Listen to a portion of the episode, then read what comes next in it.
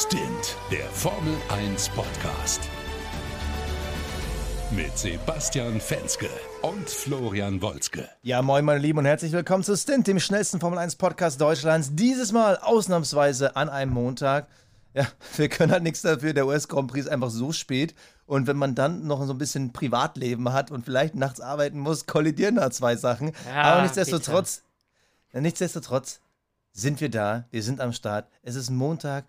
Wir sehen die Sonne untergehen und wir müssen reden über einen spannenden US Grand Prix. Und wenn ich wir sage, dann begrüße ich aus dem fernen Berlin Richtung dem fernen, fernen München Florian Wolzke. Ja, mein Lieber, Servus zusammen. Ja, crazy. Ja, ich saß nämlich gestern auch noch dem, äh, im, im Flieger und bis ich dann zu Hause war, war es auch irgendwie, äh, weiß ich nicht, halb zwölf. Und ähm, ja, es hat einfach nicht mehr hingehauen. Du musstest heute Morgen irgendwie um vier schon wieder aufstehen wegen Frühschicht. Dementsprechend. vier? Um a- 2.30 Uhr? also find, wir waren ja diesen, wir waren Hey. ja diesen, hä? Äh, 2.30 Uhr, nicht um 4. Ah ja, gut, dann bist du quasi aufgestanden, als ich ins Bett gegangen bin. Ja, also danke. unsere Zeitpläne haben quasi kollidiert. Deswegen hat das Ganze nicht geklappt, aber ähm, ich glaube, diese Saison bei so vielen Rennen haben wir uns das, äh, dürfen wir uns das mal leisten. Ähm, aber nichtsdestotrotz, ja, ist ja ein krasser Grand Prix mit vor allem vielen Streitthemen, würde ich sagen, äh, über die wir sprechen müssen. So viele. Also, äh, so Fangen wir mit dem wichtigsten Thema an. Rate mal, wenn man Turbo-Driver war und original eine Runde in diesem Rennen gefahren ist. So eine Scheiße. Oder sagen wir mal eine Kurve, bis er dann weg war. du meinst Carlos Sainz. Mein Gott, ey. Ich habe aber wirklich.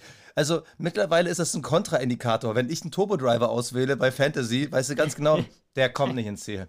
Ja, du, Also, du hast du nächstes Mal einfach immer aufs falsche Pferd, Basti. Das ist Ey, das, das- Problem.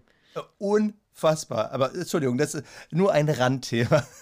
Aber vielleicht, vielleicht lohnt es sich bei diesem Rennen, damit wir wirklich mal einen Überblick behalten, äh, von vorne nach hinten zu erzählen, weil es gab ja noch Entscheidungen nach dem Rennen, für alle, die es noch nicht mitbekommen haben. Es gab noch mal eine Strafe für Alonso, da wurde heiß diskutiert, aber um alles zu sortieren, um auch alle noch mitzunehmen, die vielleicht schon ein paar ver vergessen haben, was passiert ist. Also, US Grand Prix und es sah eigentlich nach einem doch schon normal vielversprechenden Grand Prix aus. Es wurde natürlich mehr, aber allein die Startaufstellung. Sainz startet von 1, dann Max Verstappen, dann beide Mercedes und jeweils der zweite Fahrer von Red Bull und Ferrari so im Niemandsland. Natürlich unser Lieblingsthema dieses Jahr, Grid Penalties. Fangen, wir- fangen wir gar nicht heute an.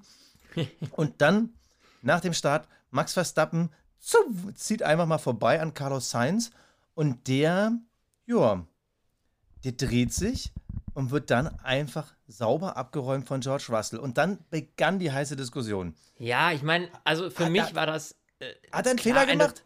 Hä? Also, hat Russell einen Fehler gemacht? Äh, war das strafenwürdig? Hat Lewis Hamilton ihn nun berührt oder nicht? Äh, ist das allein Sainz seine Schuld? Nein, also Äh, äh, Sainz kann in meinen Augen überhaupt nichts dafür und er war ja auch relativ weit außen. Ich finde, dass äh, George Russell da einfach sehr optimistisch äh, die Kurve genommen hat, wo er doch wusste, dass eigentlich um ihn herum alles irgendwie dicht ist. Und wenn du dann halt einmal irgendwie quer über die Strecke fährst in dieser Kurve, was er gemacht hat, so, und um Sainz zu berühren, sorry, aber dann ist das ein Fehler von George Russell gewesen. Also, das sehe ich relativ eindeutig. Ja, bei Sky wurde ja heiß diskutiert. Äh, da, hatten, äh, da hatte Ralf Schumacher gesehen, dass Lewis Hamilton ihn berührt hat. Äh, In jeder Zeitlupe, in jeder Wiederholung. Nein, der touchiert ihn nicht. Sainz nimmt zugegeben die Kurve ein bisschen ungünstig, möchte ich mal sagen, weil er einfach. Max ja, aber er war sehr weit halt außen. in- Also, Genau. was soll er machen? Genau, er, er war halt relativ äh, langsam, musste dann die Kurve dann relativ spitz nehmen, weil halt er in der Außenlinie war und natürlich vorne bleiben wollte. Aber ja, ich bin, ich bin bei dir. George Russell äh, düst da einfach ungebremst in ihn rein. Strafe aus meiner Sicht voll verdient und blöd gelaufen natürlich für George Russell, der momentan so eine kleine Down-Phase hat. Und natürlich wieder Pech für Carlos Sainz, der irgendwie ja, der hat halt, also einer von diesen Pechfahrern des Jahres. Darüber rede ich nachher nochmal. Das habe ich mir nämlich ausgedacht für heute. Es gibt gewisse Pechfahrer und äh, Oh. einer von zwei ganz großen Pechfahrern dieses Jahr ist für mich Carlos Sainz, der wieder mal die Chance hatte, mal zu glänzen in Ja. dem Ch Charles Leclerc-Team und am Ende wieder mit null Punkten rausgeht. Ja, muss man ehrlich sagen, das war natürlich wieder ein Riesenpech. Also, äh, das kann man ihm halt auch, aber auch nicht ankreiden. Also, das Nie. ist dumm gelaufen. Und ähm, ich hoffe, dass sowas natürlich dann auch nicht am Selbstbewusstsein nagt, weil ähm, wenn er nichts dafür kann, am Ende ist bitter, klar, null Punkte. Äh, aber so ein Rennen musst du irgendwie abhaken, weil wenn du nichts dafür kannst, dann äh, ja, ist es halt irgendwie Pech. Wer natürlich wahnsinnig viel für seine Leistung kann, ist definitiv Nicolas Latifi. Ich glaube, wir kommen später nochmal zu dem, aber der hat es natürlich wieder mal geschafft, äh, fünf Runden zu fahren, ohne Fehler. Also es ist schon mal unglaublich, muss ich sagen. Ja, also fünf Runden am Stück. Und dann dreht er sich äh, aus dem Nichts. Also wir hatten keinen Regen, wir hatten niemanden, der ihn berührt. Es war angeblich windig. Du, du musst jetzt so. mal, ne? Also der Wind. Ja, ja, also, das kann natürlich sein, aber äh, ich würde es auch dem Wind in die Schuhe schieben, wenn ich nichts anderes hätte. aber also, wirklich, ich dachte, war, ey, Nicolas Latifi, ah, also ich werde ihn nicht vermissen nächstes Jahr in der Formel 1. Ja, das, äh, ja, aber Valtteri, äh, ähnlich zu Latifi, verlief es ja auch dann Valtteri Bottas. Auch er dreht sich scheinbar aus dem Nichts raus, landet im Kiesbett und bleibt da hängen. Und da fing es an, dass wir ein Rennen hatten. Bis dahin, klar, es gab die ganz normalen äh, Überholmanöver von stärkeren Fahrern, die halt aufgrund von Grid Penalties hinten waren. Wir hatten bis zu dem ähm, Stand einen super starken Sebastian Vettel, der sich einfach mal äh, bis auf Platz 6 nach vorne gesneakt hat. Übrigens darf man nicht vergessen, zu dem Zeitpunkt Lance Stroll Platz 4. Also ähm, beide Aston Martins hatten auf dem Papier, muss man ja mal sagen, äh, ein ziemlich starkes Wochenende. Ja. Ähm, fand ich von beiden beeindruckend, aber es war bis dahin halt noch so ein Geht so Rennen. Also Mick Schumacher mit einem Nirgendwo damals, äh, damals, äh, zu der Zeit Platz 16. Es war alles noch so ein bisschen verhalten und dann eben Bottas im Kiesbett. Das erste Safety Car und dann ging's los. Und da kommen wir zu dem ersten großen Moment, wo wir heiß diskutieren müssen. Also, ähm, 22. Runde, gibt Restart. Ähm, Mick übrigens äh, toll gefeiert zu dem Moment, die Haas auf den harten Reifen, was ihm am Anfang viel Power gekostet hat, aber zum Ende des ersten Stints waren sie eindeutig auf den besseren Reifen unterwegs, äh, holt sich direkt Ocon, ähm, kämpft sich langsam Step by Step Richtung Punkte und dann macht's Kavum. Oh. Kavum und Fernando Alonso zeigt, dass er einfach alles in einem Formel-1-Auto kann. Sogar ein Wheelie auf zwei Rädern. Und dann äh, weiterfahren. und, und weiterfahren. ist der Einzige, der in die Mauer scheppert, nachdem er abgeflogen ist und einfach weiterfährt. So, also, nochmal die Situation. Wir haben die, äh, die lange DRS gegen gerade. Und ähm, Lance Stroll ist vorne, Fernando Alonso hinter ihm. Und Alonso zieht relativ knapp hinter Stroll rüber. Das Blöde ist, Stroll auch. Und äh, ich habe damals in Physik gelernt, wo ein Körper ist, kann kein anderer sein. und also, ey, ohne, ohne, das heißt, ich weiß nicht, warum ich mir das gemerkt habe, aber in meiner ersten Physikstunde habe ich diesen Satz gelernt von meinem durchgeknallten Physiklehrer und er stimmt bis heute. So, und ja. dann hat es ordentlich gewumst. Ähm, Lance Stroll sein Auto komplett Schrott. Alonso ähm, bekommt zusätzlich durch den Wind und Bodenwelle auch noch so einen ähm, so Auftrieb, dass seine Vorderachse in der Luft steht und er wirklich nur noch auf der Hinterachse fährt, scheppert in die Wand, aber so glücklich. Also manchmal hast du ja das Gefühl, ein Formel-1-Auto berührt nur irgendwas und sofort bricht eine Aufhängung. Er ist einfach so glücklich in diese Wand gescheppert, dass er weiterfahren konnte, musste sich den Flügel aber wechseln. Das Auto von Stroll war aber komplett Schrott. Und bevor wir über die, äh, den Rattenschwanz, den das alles äh, hinter sich hergezogen hat, reden, müssen wir darüber reden. Wer ist schuld? Auch Endlich. Kommen wir jetzt zu dem Punkt. Fenske, es staut sich in mir auf. Ich habe Druck, der raus muss. Dieser Lance Stroll macht mich wahnsinnig. Sorry, ja, okay. Fernando Alonso, der ist spät rausgezogen, aber es war doch klar, dass der Mensch irgendwann da rauszieht. Er wird ja, ihm ja nicht absichtlich ins Heck fahren. Ja, wie kann denn Lance Stroll auf die Idee kommen? Ach komm, ich zuck noch mal so eben nach links, weil da ja. wird er ja dann schon nicht sein. Was ist denn das für eine Logik? Also, wie kann man denn so, so Banane in der Birne sein? Oh, entschuldige, dass ich mich jetzt hier so aufrege, aber das hat sich irgendwie seit gestern angestaut. wie kann man denn, wie kann man denn wirklich so absurd unterwegs sein, dass man denkt, oh, ich ziehe da links rüber, das wird ihn dann ja vielleicht abblocken. Also, was ist das Ziel dieser Aktion gewesen? Das Ziel dieser Aktion kann doch nur gewesen sein, naja, ich ziehe jetzt da mal rüber, weil dann fährt er mir in die Karre. Oder, also, das war doch offensichtlich, dass das dann passieren würde. Also welcher, welchen anderen Zweck hat so ein, eine Aktion in letzter, im letzten Hundertstel kurz vor dem Überholmanöver darüber zu ziehen? Also Ähm, auch da war es ja so, bei Sky hat man sich schnell darauf eingeschossen, das war sehr spät von Alonso rübergezogen. Ja. Ja, aber. Ist richtig. Wenn wir, aber jeden Formel-1-Fan, der sich dieses Rennen angeguckt hat, der sieht den Unterschied zwischen intelligenten Fahrern, intelligenten und talentierten Fahrern und welche, die nicht so mitdenken, um es mal so zu sagen. Also bei allen anderen Fahrern, die irgendwo am Rande der Punkte gekämpft haben, war es halt ganz klar, okay, wenn einer so dicht hinter mir ist und DRS auf hat, macht es keinen Sinn, sich zu verteidigen.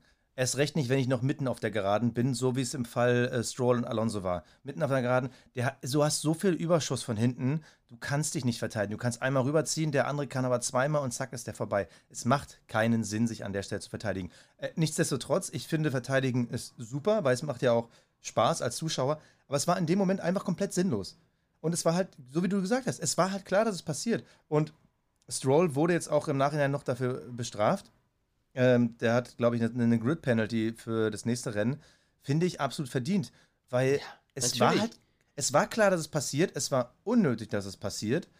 Äh, wie gesagt, ich will Verteidigen jetzt nicht äh, weghaben, aber das hätte Nein, auch ganz anders musst, enden können. Du musst doch so verteidigen, dass dein Sparringspartner, ja, dass der auch reagieren kann auf deine Verteidigung. Also ja. du, sorry, aber äh, du kannst nicht einfach dich wie ein Klotz davor hocken und glauben, es passiert nichts. Vor allem, äh, der weiß doch als Fahrer, der nicht erst seit gestern in der Formel 1 ist, äh, da kannst du doch einschätzen, mit welchem Geschwindigkeitsüberschuss ein Wagen eventuell ankommt von hinten. Das siehst du doch auch im Rückspiegel, wie klein oder wie groß der ist und wie schnell er das wird. So, und jetzt ist es ja auch nicht so, dass der Alonso von irgendwo herkam, sondern er wusste ja ganz genau, dass Alonso hinter ihm ist und das sehr, sehr nah. Und dann kann ich doch nicht in der letzten Sekunde dann so einen Schlenker machen, so einen bescheuerten. Also, das ist in meinen Augen ist es einfach nur hirnrissig und äh, macht überhaupt keinen Sinn, weil das Ziel des Ganzen in dem Moment auch gar nicht mehr sein konnte, dass ich den jetzt blocke und der irgendwie noch abbremst. Weil das waren Millisekunden. So, und äh, also, ich, Alonso hatte sicherlich nicht mal den Fuß auf der Bremse, als das Rad schon in der Luft war. Also insofern, äh, ich finde sowas halt absolut Banane und äh, ja, so, jetzt geht's mir wieder besser. Das muss jetzt raus.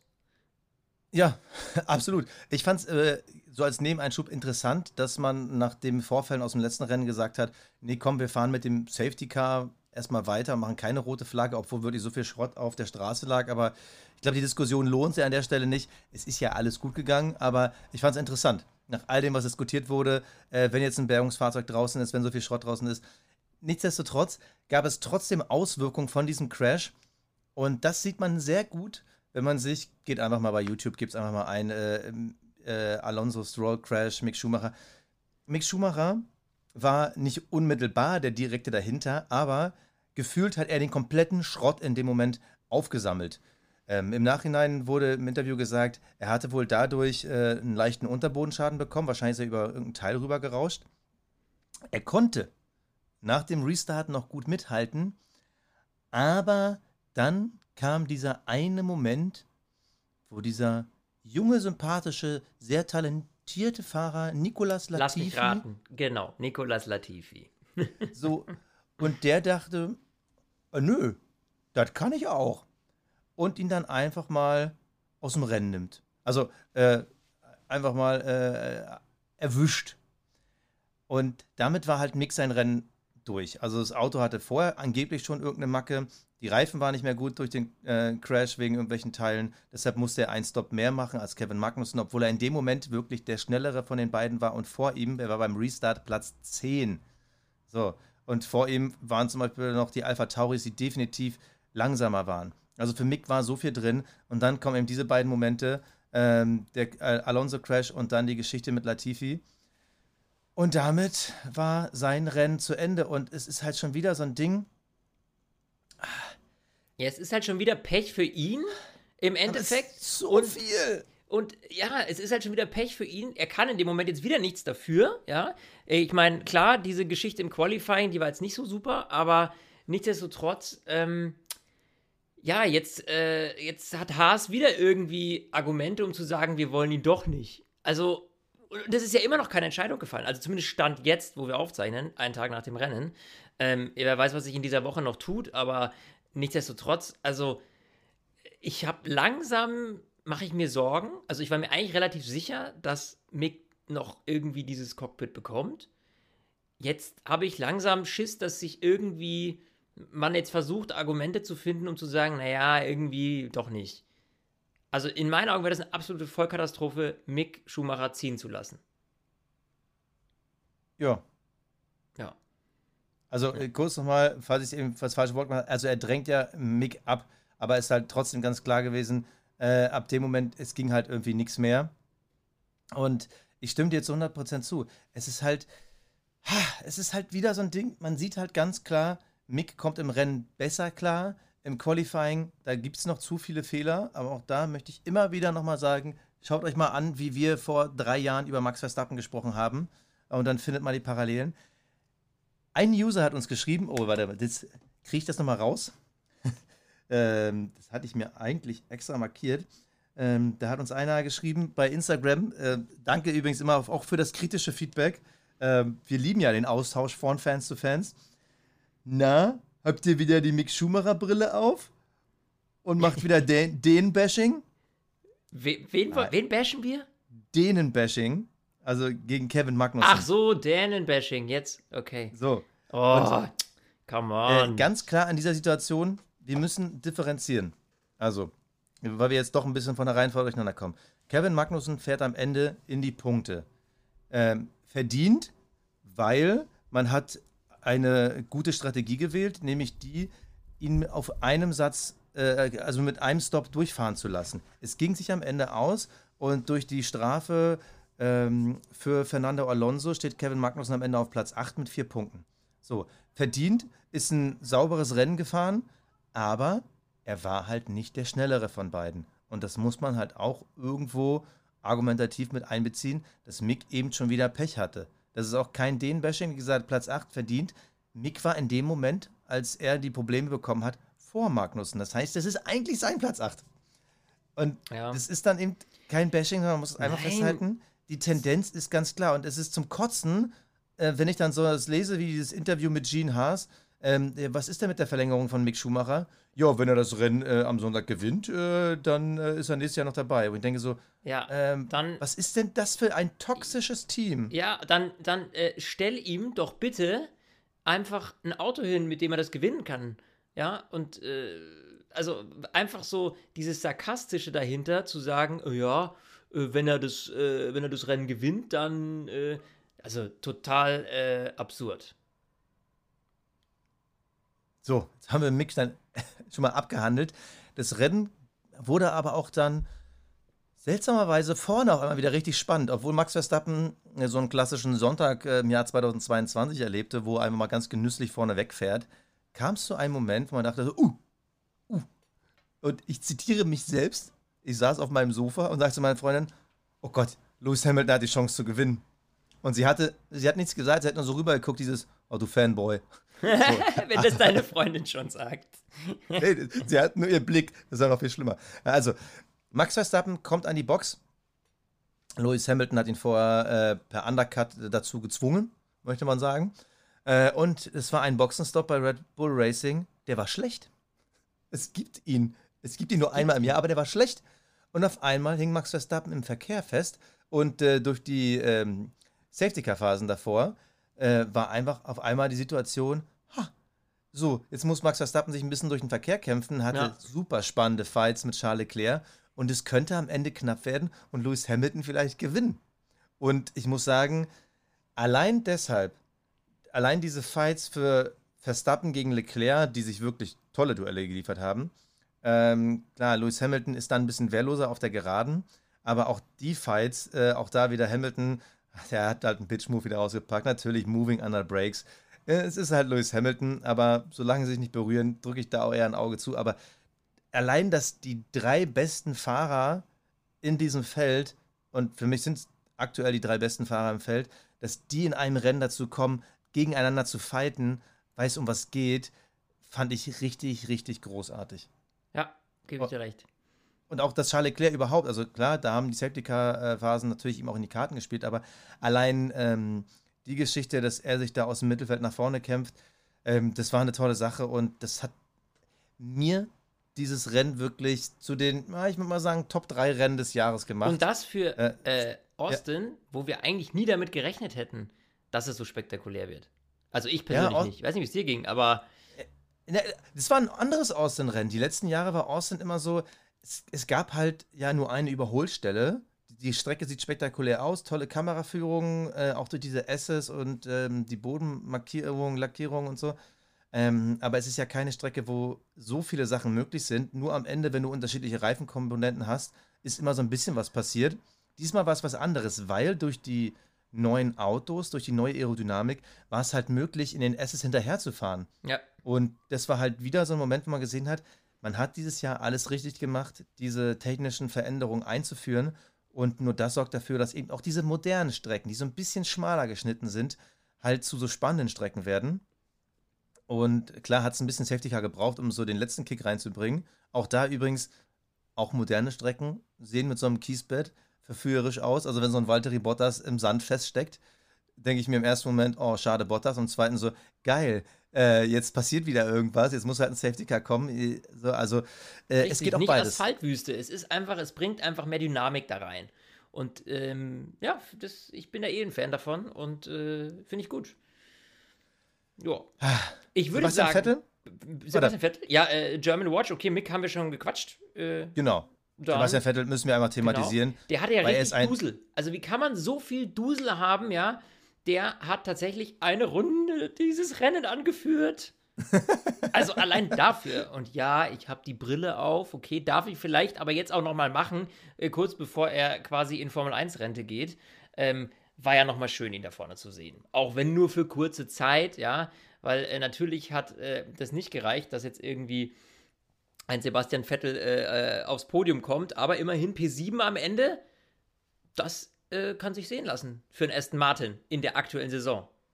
Also klar, wenn jetzt äh, dieser verpatzte zweite Boxenstopp nicht gewesen wäre, äh, wäre vielleicht mehr drin gewesen. Das ist diese klassische hätte, hätte Fahrradkette-Moment, aber was, was mich ein bisschen freut, ähm, dass Fernando Alonso stand jetzt gar nicht mal so einen krassen Downgrade nächstes Jahr macht. So, jetzt komme ich gerade von Vettel weg, aber der Aston Martin hat mir dieses Wochenende wirklich richtig gut gefallen, aber es sind halt Aston Martin und Haas funktionieren nirgendwo, aber irgendwie an dieser Strecke.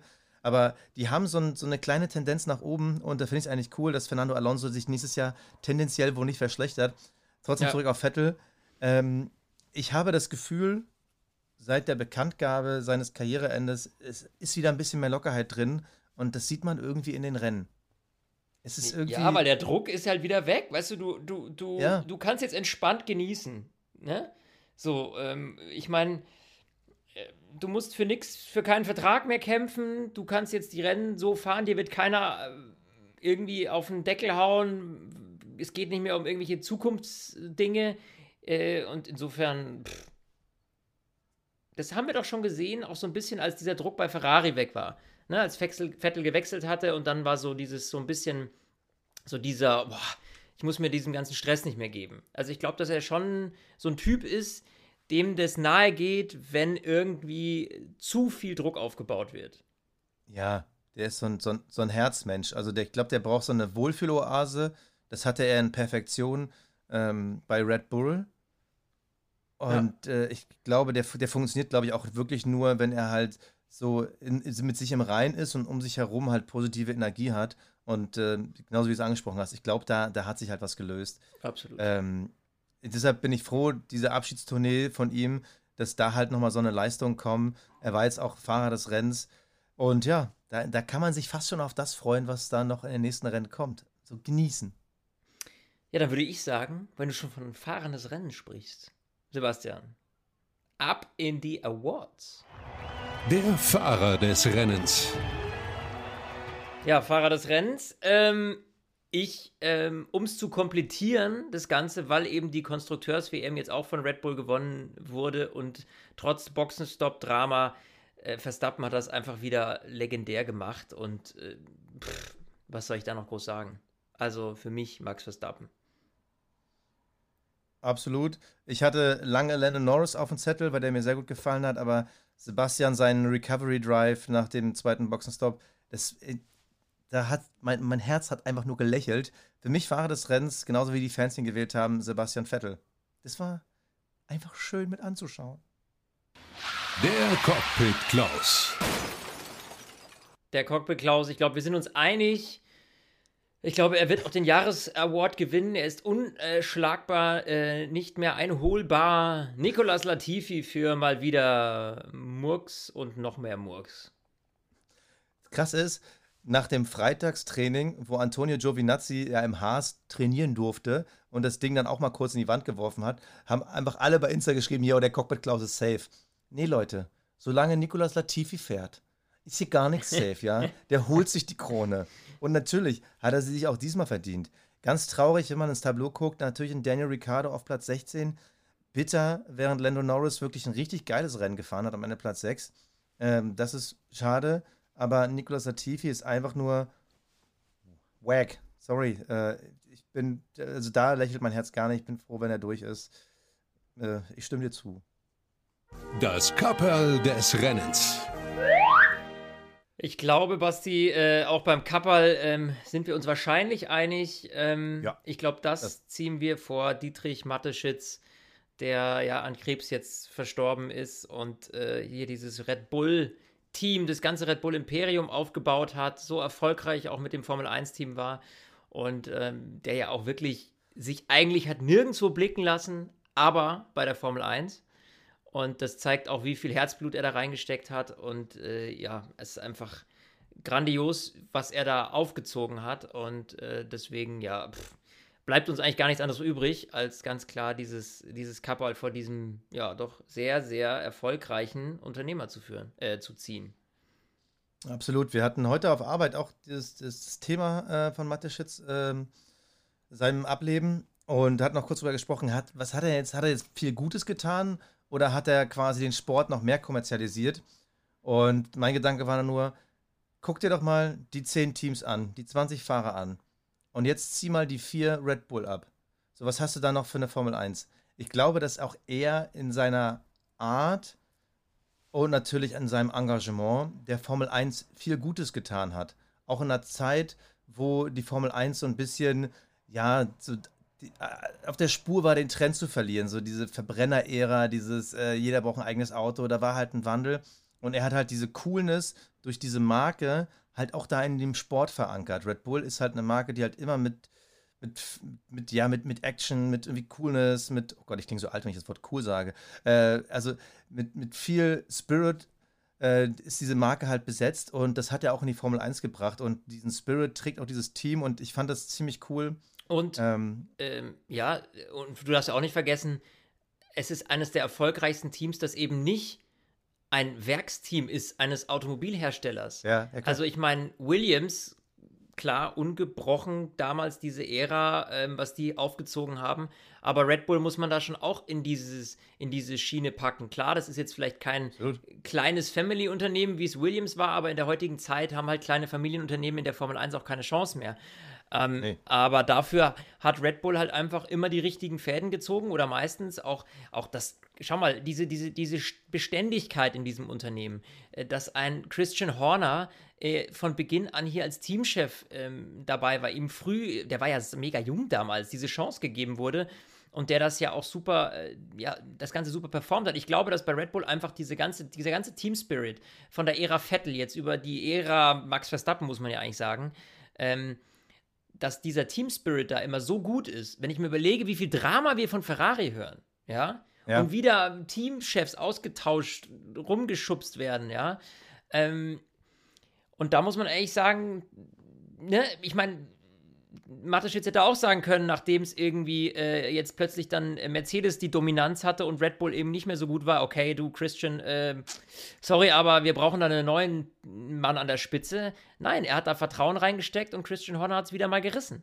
Also, da muss ich ehrlich sagen, das finde ich schon mega bemerkenswert und ähm, ja, also. Aber lass mich nochmal diese die Aktion vor dem Start, also, äh, weil vielleicht es nicht alle mitbekommen haben. Also, es war ja so, dass äh, Mateschitz also in seiner ähm, in der Rundmail, wo an alle Mitarbeiter verkündet wurde, ähm, dass er verstorben ist, da wurde er auch darum gebeten, ihn zu feiern mit seiner Art. Und äh, er war halt ein Rolling Stones-Fan und äh, trug halt gern Jeans. Und deshalb hat das ganze Team halt Jeans getragen und man hat halt in der Box die Stones gehört. Und es gab halt eben keine Trauerminute.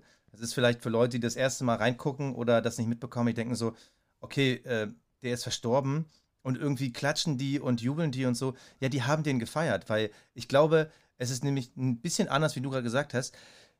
Red Bull Racing ist sowas wie ein kleines Familienunternehmen. In genau aus den Gründen, die du genannt hast. Weil die halt so eng zusammen sind. Da ist halt Helmut Marker, Marco, da ist Christian Horner und da war auch Mateschitz, wo du das Gefühl hattest, die sind halt auf Augenhöhe. Gleichzeitig ist es ein Team der Chancen, die halt immer jungen Leuten die Chance gegeben haben. Klar, da waren auch Namen, äh, Elborn und äh, jetzt hat er mir gerade seinen Namen nicht ein, die Russenrakete, ähm, wo Jungs ihre Chance nicht nutzen konnten oder nicht ummünzen konnten. Quiert. Aber auf der Fiat, genau. Äh, aber es gab eben auch, also ich meine, der, der hat Max Verstappen geholt, bevor der einen Führerschein hatte. Ja. Der hat in einen 17-Jährigen reingeguckt und gesagt, du bist die nächste große Nummer. Und äh, das hatte Max Verstappen ja auch gesagt im Interview äh, nach dem Qualifying, äh, dass er ihm seine Karriere zu verdanken hat. Und das ist schon toll, dass es halt Leute gibt, die andere Leute unterstützen und aufbauen. Und äh, Mateschitz hatte auch dunkle Seiten, das äh, darf man nicht ausblenden. Das sind auch schwierige Sachen bei ihm gewesen, aber dem Sport und vor allem dem Formel 1 Rennsport hat er extrem viel Gutes getan. Puh. Puh. So, jetzt holen wir noch ein bisschen Schwung rein. Für alle jetzt nochmal das Update, die es nicht mitbekommen haben nach dem Rennen. Es gab nach dem Husarenritt von Fernando Alonso, der am Ende trotz des Crashes sogar wieder tief in die Punkte gefahren ist, noch eine Strafe. Und zwar hat Fernando Alonso nochmal 30 Sekunden obendrauf bekommen. Also zur Orientierung, der war, wenn ich mich jetzt nicht recht verzähle, Platz 7 oder Platz 8, auf jeden Fall vor Kevin Magnussen. Und er hat noch eine 30-Sekunden-Strafe bekommen. Jetzt die Frage, warum denn? Das Team Haas hat dann nochmal bei den Stewards wohl angeblich nachgefragt und gesagt, wir rasten hier gleich aus. Also nee, es gab einen Protest. Und zwar, wie ich finde, sehr, sehr nachvollziehbar. Äh, man hat nämlich nachgefragt, warum er denn nicht die mittlerweile berühmte Spiegelei-Flagge bekommen hat, Fernando Alonso, weil sein Auto ja nach dem Crash mit Stroll ja eindeutig beschädigt war und da halt Teile runtergeflattert sind, wofür halt Kevin Magnussen äh, schon diverse Male halt eben diese Spiegelei-Flagge bekommen hat und sein Auto abstellen musste. Und äh, Alonso hat das nicht bekommen und dem ist ja sogar auf der Highspeed geraden der Spiegel weggeflogen. Ähm, ja. Die haben Protest eingelegt und haben Recht bekommen. Und ich finde, das kann man so unterstreichen. Natürlich, äh, man darf nicht mit zweierlei Maß messen. Schade, dass es den grünen Tisch gibt und der nach dem Rennen noch Positionen verschiebt, aber ich finde nachvollziehbar. Ja, ja, du, ich meine ganz ehrlich, Sicherheit geht vor. Und ähm, kann ich dann auch verstehen, dass man sich dann angegriffen fühlt, wenn man selber irgendwie oft diese Situation schon hatte. Und dementsprechend, ja, also finde ich auch nachvollziehbar, ganz klar. So, ein ich, Nachklapp. Ein Nachklapp? Äh, ja. Äh, ganz kurz nochmal Budgetgate angerissen. Ich weiß, du hast gleich äh, Konferenz, aber die zwei Minuten hast du noch. Wir ja, ich habe noch was anderes beim Budgetgate. Ach so, dann fang du erst an. Ne? Ja, ich wollte eigentlich dich nur mal kurz degradieren. Und zwar habe ich noch mal kurz in unsere äh, Stint Podcast League bei F1 Fantasy geguckt und festgestellt, oh, dass du auf Platz, warte mal, ah, 650 liegst. Uiuiuiui. Ui, ui, ui. Es geht steil bergab, mein Lieber. Ich bin übrigens auf Platz 235. Das heißt, du bist mehr als doppelt so schlecht wie ich. Okay, so, jetzt habe ich noch im Basti-Bassing betrieben, jetzt geht es mir auch wieder besser. Wunderbar. Bist fertig? Ja, jetzt darfst du weitermachen. Ich wollte dir doch nur den Abend ein bisschen versüßen. Ich muss auch sagen, es äh, im Nachhinein betrachtet war es selten dämlich, äh, McLaren als Team zu nehmen, weil McLaren ist ja das einzige Team, was nur mit einem Fahrer startet. Uh, böse, böse, böse. Jetzt, machen, jetzt heißt es ja gleich Aber wieder, wir machen Australien-Bashing. Vorsicht. oh, welches Land haben wir denn heute noch nicht gebasht? Ja, äh, wie wäre es denn mal mit allen Ländern, die sagen, die FIA ist äh, ein echt geiler Verein? Also, wir haben nochmal einen Nachtrag zu Budgetgate. Also, äh, seit dem letzten Rennen wurde ja bekannt gegeben, Red Bull hat einen, wie heißt es so schön, äh, minimalen Verstoß gegen das Budget Cap, also gegen die Budgetobergrenze äh, getätigt. Red Bull ist der Meinung, na, das ist aber mathematisch, das müssen wir nochmal prüfen. Fakt ist, es gibt halt äh, zwei Teams. Bei Aston Martin ist es wohl keine Übertretung, aber es sind halt Ungereimtheiten gewesen. Bei Red Bull ist wohl nachweislich von vier Seiten klar, dass äh, die Budgetgrenze wurde überschritten. Man hat noch nicht bekannt gegeben, in welcher Höhe und äh, in welchen Bereichen ganz klar war, aber es ist halt da. Jetzt halt sind wir wieder in diesem Dilemma. Man hat da das bewusst jetzt äh, weit zwischen zwei Rennen gestreut. Das Thema war trotzdem da. Man hatte fast in Anführungsstrichen Glück, dass dieses äh, extreme Rennen, die Geschichte mit Mateschitz vorher, die ganze Thematik überdecken. Aber wir sind trotzdem in der Situation, Red Bull hat gegen die Regeln verstoßen. Mhm. Ähm, was machen wir jetzt damit? Also es gab ja auch ein, äh, ein wütendes Strei Schreiben von McLaren, ähm, dass man das nicht in Ordnung findet. Man hat halt bei den Teamchefs ganz klar Interviews gehört, dass man da Aufklärung will. Wie gehen wir jetzt damit um? Es ist jetzt schwarz auf weiß, wir wissen halt noch nicht die Höhe, aber ich habe jetzt schon wieder das Gefühl, dass die vier versucht, das irgendwie unter ja. den Tisch zu kehren, in der Hoffnung, dass das Thema weg ist. Ich glaube, es ist so ein bisschen wie damals bei Ferrari. Du erinnerst dich, als wir dieses Problem mit dem Öl hatten, wo plötzlich die Motorleistung erst so gut war und dann auf einmal waren die so schlecht und komisch. Ähm, also, sie wissen ja, dass sie, egal wie sie es drehen und wenden, es der Sport image-technisch Schaden nehmen würde. Ja, gibst du eine Strafe? Dann muss sie ja so ausfallen, dass es irgendwie wehtut, weil wenn sie nicht wehtut, dann motiviert das andere Team zu sagen, naja gut, komm, also wenn die hier für ein paar Millionen irgendwie überziehen konnten und dann irgendwie nur fünf Punkte Abzug bekommen haben, dann äh, machen wir das auch. Ja, wenn du äh, äh, eine härtere Strafe gibst, dann hast du das Problem, dass äh, eventuell dann der Titel in Gefahr wäre von Max Verstappen. Wenn der Titel in Gefahr ist, dann ist es natürlich ein Riesendrama, wenn du irgendwie ein Jahr nach Titelgewinn dem das wieder aberkennen musst. Äh, Riesendrama. Ja, also image-technisch eine Katastrophe. Genauso was machst du jetzt mit diesem Jahr, mit diesem Titel, weil das Geld, was da letztes Jahr geflossen ist, das ist ja auch Investitionen, die für dieses Jahr relevant sind. Also sprich, du hast dir da einen Riesenhaufen Ärger eingehandelt eigentlich. Jetzt kann man nur hoffen, dass irgendwie rauskommt, okay, das war tatsächlich irgendwie irrelevant wenig, was sie da mehr ausgegeben haben. Ähm, aber das ist so oder so eine beschissene Zwickmühle, muss man ehrlich so sagen. Wenn es irrelevant wenig wäre, dann hätte man es, glaube ich, thematisiert. Also, wenn man jetzt gesagt hätte, wir sind jetzt von diesen, was, was waren es jetzt, 100 in der 40er Millionen, wenn man jetzt gesagt hätte, ja, mal 10.000 drüber, dann hätte man es auf den Tisch gelegt, weil dann hätte auch jeder gesagt, okay, dafür äh, kann man jetzt keine 10 neue Flügel entwickeln. Ja, ja. Aber allein die Tatsache, dass man da halt nicht hundertprozentige Offenheit irgendwie zelebriert, ja, der Punkt ist, der Punkt ist, die Teams werden sich doch aufregen. Am Ende wird doch auch Mercedes sagen, Leute, äh, pff, ganz ehrlich, aber wir wollen jetzt wissen, was da Sache ist. Da wird doch keiner dem anderen auch nur die Butter auf dem Brot gönnen, ist doch klar. Also ich glaube, dass da noch mehr Rambazamba kommt. Ich bin mal gespannt, was dann am Ende dabei rauskommt. Äh, du glaubst, dass die große Bombe jetzt noch platzt? Ja, ich weiß halt nicht, was ist die große Bombe? Also was, was ist der Outcome des Ganzen? Ich habe keine Lösung für dieses Dilemma. Ich finde, die stecken da richtig, richtig tief in der Kacke. Ja, und ähm, äh, egal wie du es machst, du machst es falsch in der Situation. Uh, ich hoffe nur, dass sie eine Lösung finden, die nicht andere Teams dazu motiviert, den gleichen Mucks zu bauen. Ja, also ja. es muss irgendeine Art von Strafe geben. Und wenn, dann muss sie eben vielleicht finanziell derart hoch sein, dass es weh tut. Dass man sagt, okay, man erkennt den Titel nicht ab, aber Leute, keine Ahnung, ihr müsst jetzt hier irgendwie 30 Millionen reinbuttern oder ihr seid äh, aus dem Lostopf raus für irgendwas, keine Ahnung. Irgendwas, was den Titel von Max Verstappen jetzt vielleicht nicht gefährdet, trotzdem aber so wehtut, dass sich kein anderer überlegt, das nochmal zu machen. Weißt du, wie ich meine? Ich glaube, dass, ja, also dass man halt ganz klar Entwicklungsmöglichkeiten fürs nächste Jahr reduziert. Ich hätte eine super halt Strafe. Sagt, ihr müsst ein Jahr ja? lang Fenske und Wolski von Stint äh, im Paddock einladen. Ach, ich weiß nicht, was eine Strafe wäre. Ja, ich dachte eher so an, Strafe. Hey, wir würden ihr müsst das Strategieteam mit Ferrari tauschen oder so. Oh, ja gut, aber du willst ja irgendwie doch noch einen Titel. also ich ja, also, bin auf jeden Fall kann, ich, äh, äh, wahnsinnig gespannt, was dabei rauskommt, genauso wie es mit der Zukunft von Mick aussieht. Ich hoffe, wir haben auf beides äh, bis zum kommenden Wochenende Antworten. Ähm, ich bin ja mal gespannt. Ähm, man sagt ja niemals nie, soll man ja sagen. Und äh, dann ist nämlich Mexiko angesagt. Äh, ich freue mich oh, yeah. über die Strecke, mag ich gern und ähm, hoffe, es wird ein heißer Ritt. Bis dahin. Darf ich noch, einen, ein, ja? warte, darf ich noch ein Thema sagen, bevor du zumachst? Äh, bevor es wieder heißt, so habt ihr Hamilton-Fanboys vergessen.